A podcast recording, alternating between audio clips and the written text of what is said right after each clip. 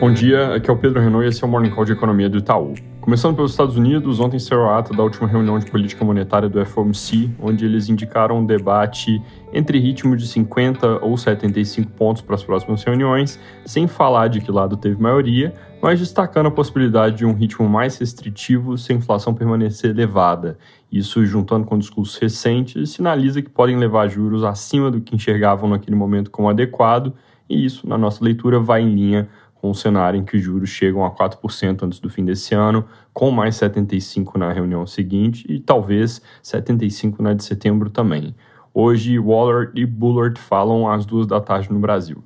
Saiu o PMI ISM de serviços por lá, mostrando queda menor que a esperada, indo de 55,9 pontos para 55,3, que ainda é um patamar forte. Apesar disso, os componentes de emprego, tanto de serviços como da indústria que já tinha saído, vieram com queda para baixo dos 50 pontos, que é o nível neutro, e isso cria um risco de baixa para o número do payroll de junho, que sai amanhã. Na Europa, hoje também tem ata da última reunião do ECB, onde a comunicação deve trazer foco na inflação, mas ainda sinalizar alta de 25 pontos base para a reunião de julho e aumento de ritmo para 50 só em setembro. Agora, desde a última reunião que originou essa ata, o euro se enfraqueceu bastante isso aumenta as pressões inflacionárias. Então, se o ECB quiser mudar essa sinalização e ir para 50 já em julho, eles devem fazer isso até quarta da semana que vem, que é quando começa o período de silêncio antes da próxima decisão. Ainda sobre a ECB, o mercado parece não ter gostado de notícias de que eles podem atrasar o anúncio de medidas voltadas para evitar a fragmentação da região, mas depois da reação inicial, membros do Banco Central já parecem estar tá tentando colocar panos quentes, dando declarações para tentar acalmar, dizendo que não tem dúvidas de que isso vai ser implementado e que o trabalho nessas ferramentas está progredindo bem. No Reino Unido, depois do escândalo mais recente envolvendo o ministro Boris Johnson, vários membros de alto escalão do governo renunciaram aos seus cargos e a expectativa é que o primeiro-ministro faça o mesmo em breve. O governo já vinha andando em gelo fino há um tempo, principalmente em função da revelação de que o primeiro-ministro esteve em festas durante o período em que o país estava em quarentena, mas agora o problema da vez foi a descoberta de que ele promoveu um membro do parlamento para um cargo relevante do governo, mesmo sabendo que havia reclamações de comportamento inadequado sobre esse político desde 2019. Com ele renunciando, começaria uma nova corrida que pode durar várias semanas, sem um favorito claro para emergir como novo primeiro-ministro. Sobre a guerra, a Rússia conseguiu ontem dominar a totalidade da região de Luhansk depois que capturou uma última cidade e com isso eles atingem uma meta política importante, lembrando que Luhansk e Donetsk são exatamente por onde a guerra começou, as duas regiões que compõem o Donbas que a Rússia busca controlar. O problema para eles é que a batalha pelo Donetsk ainda parece longe de estar tá ganha e a Ucrânia não está parada recuando, eles estão fazendo ataques às forças russas em outras partes do país, principalmente no sul. O cenário, então, segue inalterado, sem perspectiva clara de fim do conflito,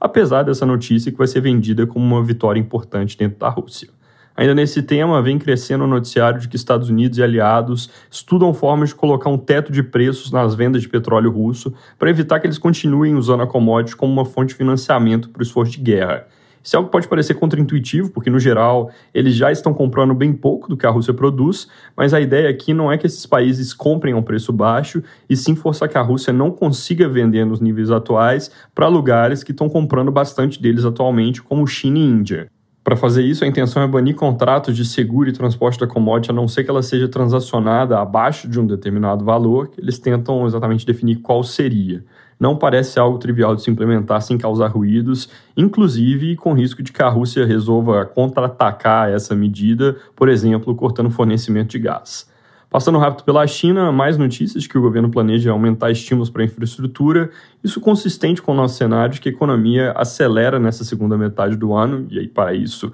exatamente os estímulos são necessários, mas ela ainda deve crescer algo na faixa de 4,2% no 2022 fechado, por causa do primeiro semestre que puxou muito a média para baixo. Dinâmica do vírus por lá segue preocupando novamente, mas com o surto ainda concentrado em Anhui e Jiangsu, são regiões que é, contiveram bem no passado, então nos parece ainda pouco provável que a coisa exploda para níveis parecidos com de várias semanas atrás. O problema a monitorar está mais em Xangai, que volta a acelerar, vindo de 24 para 54 casos de transmissão local de um dia para o outro. Aqui no Brasil, todas as atenções hoje concentradas na votação da PEC dos benefícios sociais, que no final das contas não sofreu alterações com relação ao que veio do Senado e deve a voto primeiro em comissão especial e depois no plenário da Câmara em dois turnos, tudo hoje se correr como pretendem o governo e seus aliados na casa. Jornais reportam, no entanto, que a oposição segue flertando com a ideia de usar aquele mecanismo que eu comentei outro dia, o ADTC, que permite impor uma suspensão de 20 dias na tramitação de temas que tragam perda de receita ou aumento de gastos.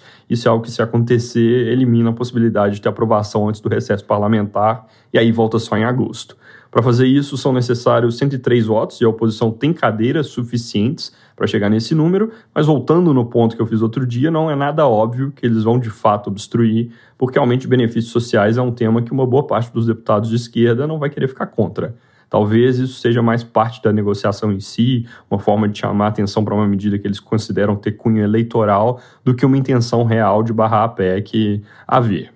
Fora isso, tem notícias de que o TCU vai apurar infrações na PEC, mas o mesmo jornal que traz essa reportagem conclui que não tem muito que o órgão possa fazer sobre um texto que vem do Congresso. Também tem uma reportagem de que a Frente Parlamentar de Caminhoneiros entrou com um mandato de segurança para suspender a votação da PEC, algo meio contraintuitivo, dado que eles se beneficiam da aprovação de um benefício. Além disso, um tema que tem corrido em paralelo, com menos destaque, é o projeto de orçamento do ano que vem, o PLDO de 2023, pode ser votado amanhã, se tudo correr como os líderes do Congresso planejam, para já tirar da frente esse que é um entrave para o recesso legislativo, porque, em tese, sem LDO aprovada, eles não entram de férias. Sobre CPIs, ontem o presidente do Senado leu o requerimento de criação da CPI do MEC, mas definiu que ela só deve ser instalada depois das eleições, junto com outras duas. É isso por hoje. Bom dia.